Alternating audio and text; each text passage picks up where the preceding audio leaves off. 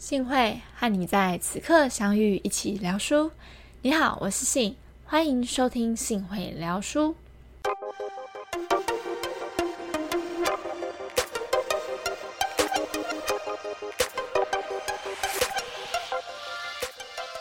今天要和大家聊的书叫做《若你委屈自己，任谁都能刻薄你》。录音的今天是个下雨天，所以就让我们以雨声为衬。在雨中一起聊书哈，呃，可能还会有我的猫咪在吃饲料的咔咔声，那就请大家多多包容。这本书呢，在分类上被归类为心灵励志的书籍，书中的内容呢，都是根据作者实际人生中碰到的事件，或是身边朋友遇到的事件来改编。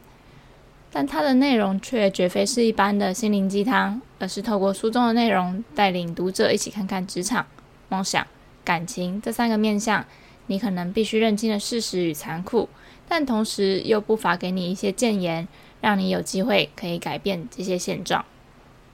作者的梦想是成为一位电视台的记者，但他毫无背景，甚至也非本科系毕业。为了梦想，他离乡背井，一路到了陌生的台北闯荡。他如何从无到有，靠自己的毅力与能力拿到想要的工作，并且做到了主管等级？作者将他一路上的心路历程，以职场、梦想、感情这三个面向，在书中和读者分享。在书中，作者将这三个面向称为职场力、梦想力、感情力。透过本集节目，我们就稍微的了解一下。作者提到了职场力、梦想力以及感情力这三大主题的概要内容，希望能让收听这期节目的你获得一些启示与力量。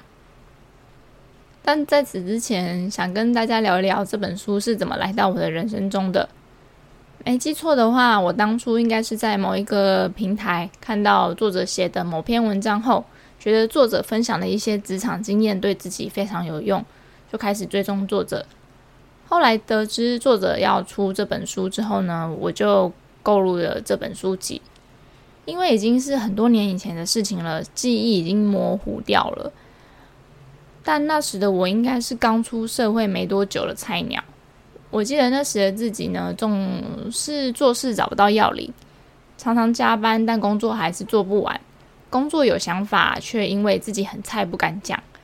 对于工作之于自己的人生意义这件事也感到迷惘，所以常常会上网找一些跟职场的经验啊、工作术相关的文章，想要来解决自己的问题。那实际上，这本被我购买回来的书，贴满标签的地方，也大多是跟这些烦恼相关。例如书中字句：“在职场上，你想要什么东西却不开口，狂言内心戏，只是徒增沟通成本。”或是要权利，只有你自己才能帮自己争取。还有一家公司从来不会因为少了谁就倒掉，人来人去，有如走马灯般流转。明天又是新的一天，这类的内容，印象最深刻的呢，当然也是书名。若你委屈自己，任谁都能刻薄你。我想那时的自己哦，心中应该是有非常多的挫折与委屈的。在那之后，多年过去了。当我在思考下一集要和大家聊聊哪一本书的时候，我忽然看到这本被我贴满标签的书。我心想，我自己有这么多共鸣的书，应该有很多的事情可以分享，就决定聊这一本了。不过，当我再次翻阅完这本书后啊，却有意料之外的结果。但这个意料之外的结果呢，我想放到最后再说。作为聊书节目，我想我们还是先聊聊这本书在讲些什么。但先澄清一下，绝对不是要说这本书不好之类的话哦。那么，让我们开始聊聊今天这本书。如开头说到的，书中的内容呢是根据作者实际人生或是身边朋友遇到的事件来改编，并且透过职场力、梦想力、感情力这三大主题来告诉读者一些人生在走。必须要有的现实体认，但同时也以他自己人生的体验跟观察，告诉读者一些他自己觉得的解方。首先是职场力，第一个章节就提到，你想要什么就得开口说出来。虽然讲了不一定成，但不讲就一定没有。教你如何在职场上和老板谈加薪。另一个章节则是告诉你，职场上升迁不见得是按照先来后到的顺序，而可能是以谁最具资格这样的标准来做审视。告诉你职场上的一些残酷的现实。另外还有一个章节，就是职场中最可怕，但也可能发生的一环——失业。作者提到，职场这条路并不是一路往上冲，高点之后有可能就是低谷。要读者试想，如果明天失业，你准备好了吗？来敲醒读者的“生于忧患，死于安乐”这个道理。提醒你在职场上必须随时审视自己的竞争力，以及培养第二专长的重要性，避免被淘汰时还是手足无措的状态。第二个是梦想力，这个部分的内容着重在告诉读者你如何达成你的梦想。前面有提到，作者的梦想是成为一位电视台的记者，但作者本身非相关的背景。也没有相关的资源，在这样的状态下呢，要用什么样的心态与方式来达成目标？作者将他的观察与做法，借由每一个真实的故事分享给你。例如，不怎样的二十五岁没有企业鸟你，如何逆转胜？这个章节呢，就告诉读者，想要在二十五岁时就被看见，就要在二十四岁、二十岁开始布局，也就是提前规划的重要性。但这边我个人想补充一点，虽然作者将章节名称设定为二十五岁，但重点并不是二十五岁这个年龄，而是提前规划这件事。所以不管正在听节目的你是几岁，请记得重点是提前规划。另外，书中也有一个当初让我颇为惊讶的章节，叫做“别怀疑，上班第一天你就要设定离职日期”。作者透过这个章节传达了工作上建立跳板的重要性，让你知道呢他是如何从一个毫无背景、非本科系的人一路走到自己想要的位置上。这个主题对于像作者一样无背景又非本科系，但想要转换跑道的人，以及职场上追求梦想的人来说，诶，例如作者他的梦想就是在职场上成为一名电视台的记者。里面有一些内容是值得学习与借鉴的。最后是感情力，作者会借由他人生中遇到的真实事件，戳破一些读者对爱情的粉红泡泡思维，建议读者面对感情时应该要有的态度，以及强调爱自己的重要性。撰写角度上，不管是从男性的观点出发，还是从女性的观点出发，都有。不过，虽然我这样形容。但我觉得，面对感情的正确态度，本来就是不分性别，通通适用的。这个主题中呢，我认为最有趣的章节是作者告诉你：如果你单身，不要以为做好了理财规划就不用担心老年的生活。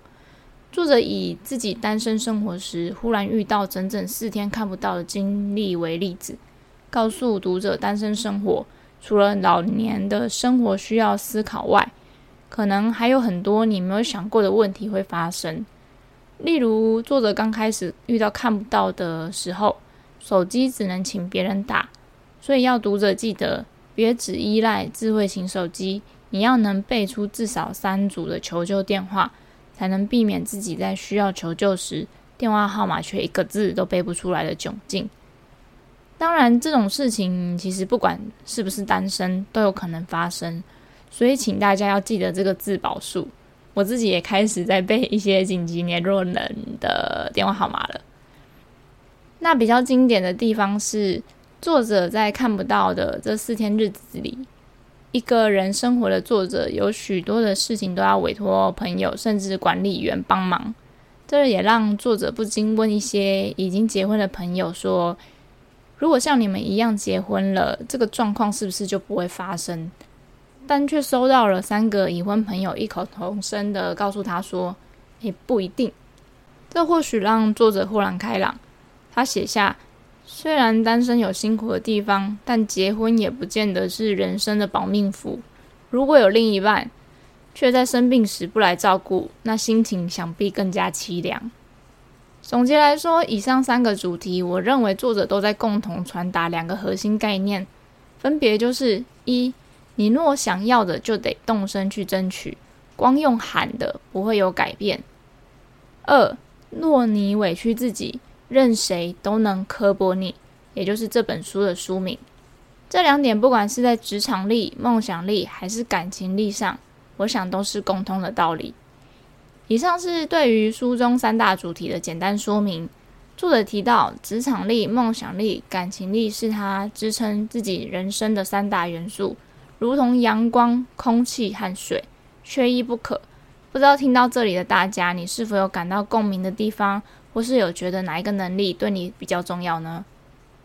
后面我们就来聊聊我重读这一本书后的感想，以及我一开始提到让我感到意料之外的结果是什么。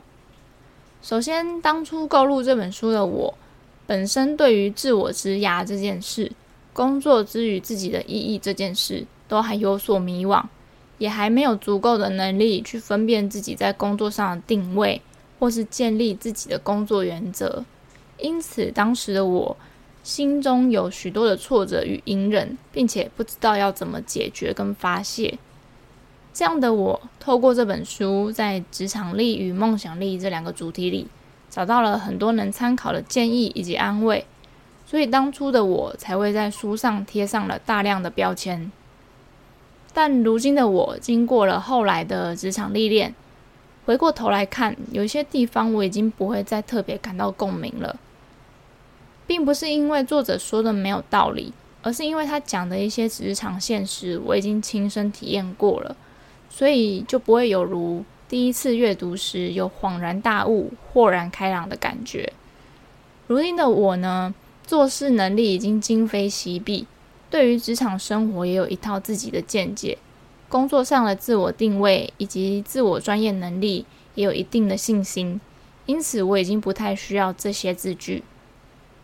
但就事实来说，这些字句对于当时的我来说，确实犹如明灯一般，帮助了我许多。只是因为我不同了，而且还有一点。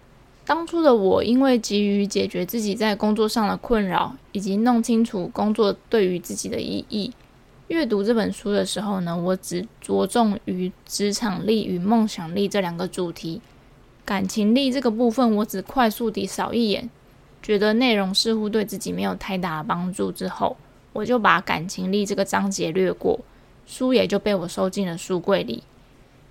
如今再重读一遍。令我意外的事情是，我最有感触的内容反而是感情力这个主题。这让我想到一句话：同一本书，不同的年龄层读，会有不同的体悟。这还真是让我亲身体验上了。而且，我觉得不要说不同年龄，我觉得不同阅历或是你关注的事物有变化，也会对一本书产生不同的体悟。最后，我们来做个总结。这本书将内容分成职场力、梦想力、感情力这三个架构，借由真实的人生故事，而不是冷冰冰的说教，来真实传达现实生活中会遇到的问题，以及对读者的谏言。就我个人来说，我会推荐给刚出社会的新鲜人，或是对于工作这件事心态还有所迷惘，或是想要在职场上追求梦想却不知道方式的人阅读。就如同我在新鲜人时期对自我之涯与工作之于自己的意义还有所迷惘，对于工作的心态上也没有一个参考值的时候，书中有些内容是实际有帮助并且可以学习的。但同时，我也想要提醒一下大家，还是要考虑到自己的个性与追求，还有所处的公司的环境是什么样的生态，再来决定要不要按照书中提到的方法来实行。要有自己的判断能力，并且适时地运用书中的内容，不要完全效仿，才会变成对你有帮助的内容哦。至于书中虽然也有提到感情力这个主题，但感情力的篇幅相对于其他两大主题来说较少，而且如果要探讨感情这件事，我会倾向全书内容都在讲这个主题的书。所以这部分我就不特别去强调。那么对于以上内容，如果你有什么想法，欢迎在资讯栏里找到留言链接，告诉我你的想法。若觉得内容不错，也欢迎追踪我的节目或分享给你周围的人，让他知道我的节目。也可以在 Apple Podcast 留下你的五星评论，支持我持续创作。另外，我也有将节目内容的文字放到我的网站上。若有喜欢阅读文字的朋友，也欢迎到资讯栏里找到我的网站，阅读该集文章。那么这集的内容就到这边，谢谢你的收听，幸会与你在此刻相遇，一起聊书，幸会聊书，我们下次见，拜拜。